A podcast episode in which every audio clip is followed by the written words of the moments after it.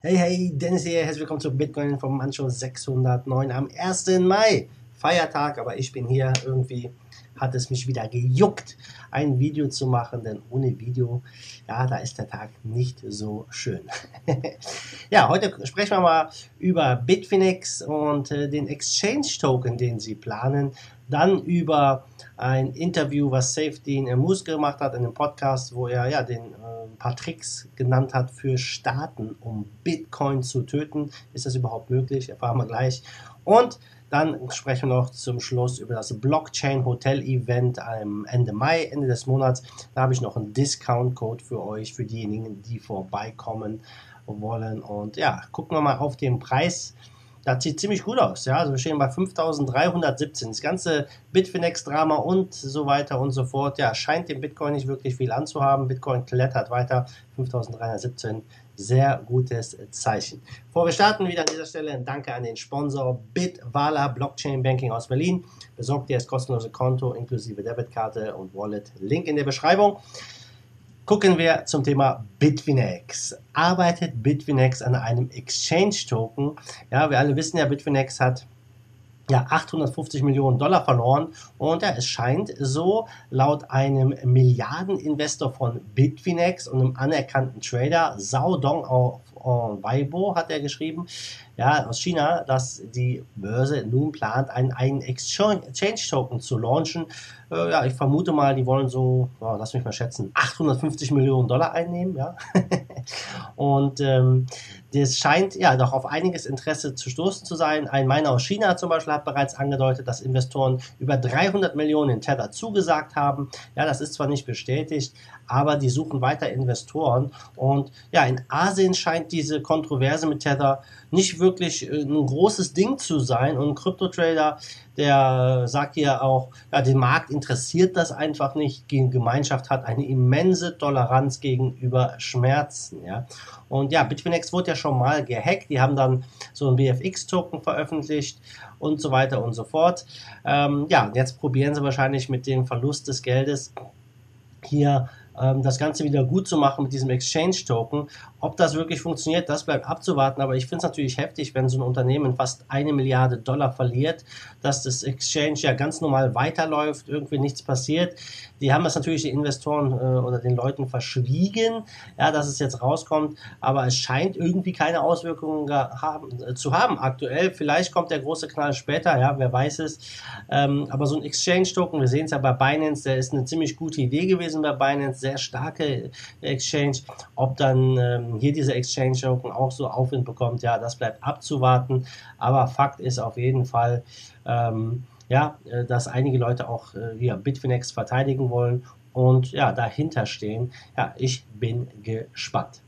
Ja, dann gucken wir uns mal an, was Safe Dean Amus gesagt hat. Er hat ein cooles Buch geschrieben, das nennt sich der Bitcoin Standard. Kann ich dir auf jeden Fall empfehlen. Sehr cooles Buch oder auch als Audio. Ja, sehr, sehr spannend. Und er hat da in diesem Podcast auch gesprochen, wie Staaten den Bitcoin töten könnten. Und ähm, das ist natürlich ein Thema, ja, was immer wieder mal aufkommt, wo viele No-Coiner auch sagen, ja, ihr mit eurem scheiß Bitcoin, wenn, die, wenn, den, wenn den Staaten das nicht mehr passt, dann verbieten die den Bitcoin einfach, machen die Gesetze, die den Bitcoin verbieten und dann, haha, dann haben wir das letzte Lachen, dann ist es vorbei mit eurem Bonzi, ja. und ähm, ja, das wäre natürlich eine Idee, so sagt auch ähm, Safety Samun, dass Amus, dass hier ja, Staaten einfach den Bitcoin verbieten könnten aber wahrscheinlich wird es so sein, dass es äh, die Leute dann eher weniger betrifft, denn jedes Mal, wenn der Staat etwas verbietet, da ist das ja ein Zeichen, dass ja irgendwie sie ein bisschen Kontrolle verlieren, gerade wenn es um finanzielle Sachen geht, ja, und äh, man könnte natürlich sagen, hey, wenn du irgendwas mit Bitcoin machst, dann gehst du ins Gefängnis, zum Beispiel in den USA, ja, wenn sowas kommen würde, die anderen Länder, äh, die würden das garantiert auch als Zeichen sehen, ja, dass man, ähm, dass Bitcoin gefährlich ist für das Establishment, dass man vielleicht dann doch noch mehr kauft und der Preis dann doch noch schneller steigt. Und ähm, Man müsste hier wirklich weltweit den Bitcoin verbieten, aber auch dann lässt er sich ja nicht stoppen. Ja? Man kann ja jetzt niemanden davon hindern, sein Handy rauszuholen und Coins hin und her zu schicken. Also es ist eine ganz, ganz schwierige Sache, vor allem im äh, Angesicht der Staaten, der Schuldenkrise, der Inflation, die weltweit herrscht. Ja, und das wird ja nicht besser. Also Bitcoin verbieten kann man vielleicht probieren. Ich glaube, dass es eher den gegenteiligen Effekt hat, genauso wie Safety ihn hier auch sagt. Ja, sehr, sehr äh, gutes Argument, ganz klar. Ähm, eine andere Geschichte natürlich ist auch ja zum Beispiel, das ist jetzt hier nicht angesprochen, aber einfach die ganzen Miner hochzunehmen. Ja, das könnte man natürlich machen. Die Miner, das sind große Unternehmen.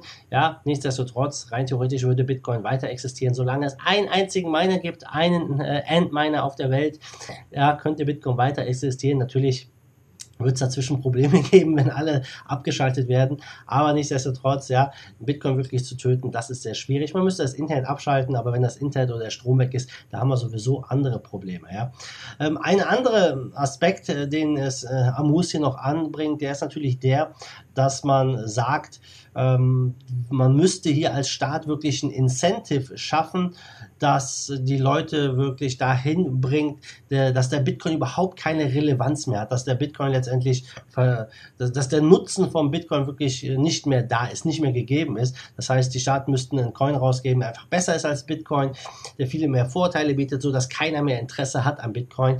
Auch das sehe ich als etwas an, was eigentlich unmöglich ist. Wir sehen ja, wie Staaten sich entwickeln, ähm, immer mehr Schulden, immer mehr Inflation und ähm, letztendlich endet es immer wieder gleich. Ja, in einem Krieg oder in der Hyperinflation. Äh, man braucht sich nur die Geschichte ansehen. Also ich glaube, ja, Bitcoin könnte hier wirklich in den nächsten Jahren noch für einiges an Furore sorgen.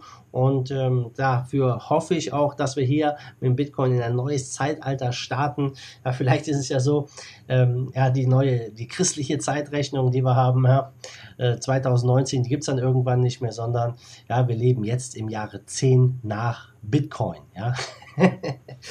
und äh, man, man, man kann ja mal wirklich darüber nachdenken, weil es gibt ja immer einige Leute, die, ja, die sind wirklich fanatisch, was den Bitcoin angeht. Es hat ja teilweise schon religiöse Züge, so ein bisschen, so eine religiöse Sekte teilweise von den Bitcoinern und den Kryptoleuten.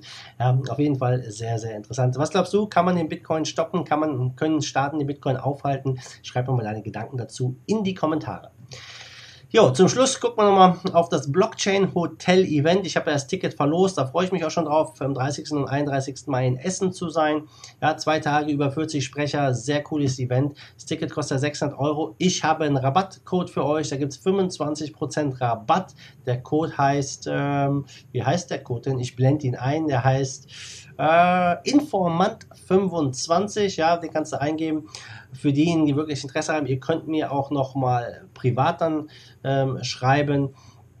Ähm, falls ihr mehrere Tickets wollt, ja, dann kann ich euch auch noch einen Spezialdeal anbieten hier mit den Jungs vom Blockchain Hotel. Ich freue mich auf jeden Fall, euch dort zu sehen. Wird ein cooles Event. So, guck mal zum Schluss am Markt. Wir stehen bei 175 Milliarden Marktkapitalisierung, Trading-Volumen 46 Milliarden, Bitcoin-Dominanz weiterhin bei 54, über 54 Prozent, 54,2. Und ja, sieht gut aus, ne, in den Top 10. Bitcoin im Plus, Ethereum Plus, Ripple mal wieder im Plus. Ja, da gab es die News mit Nasdaq, Bitcoin Cash 15 Prozent zugelegt. Ja, nicht schlecht. Also alles leuchtet grün und ähm, ja, das ist schon mal ziemlich ein schöner Start hier in den Feiertag. Top-Gewinner ist Ravencoin mit 21, Bitcoin Cash mit 15%. Top-Verlierer ist Odem mit 14% und Aurora. Aber ihr seht, es sind nur ein paar Coins hier, die im Minus sind zum Vortag. Meistens hier die Stablecoins. Also, morgen, Freitag geht es weiter. Mal gucken, was der Rest der Woche noch so bringt. Ob der Bitcoin weiter nach oben geht oder doch noch mal runter. Ja, wir können gespannt sein, Leute. Ich freue mich drauf. Genießt euren Feiertag heute und wir sehen uns am Morgen wieder. Bis dahin, wie immer, macht es gut, schwenkt den Hut. Der zweite Force of Evil in Bitcoin and Cryptocurrency we trust. Back.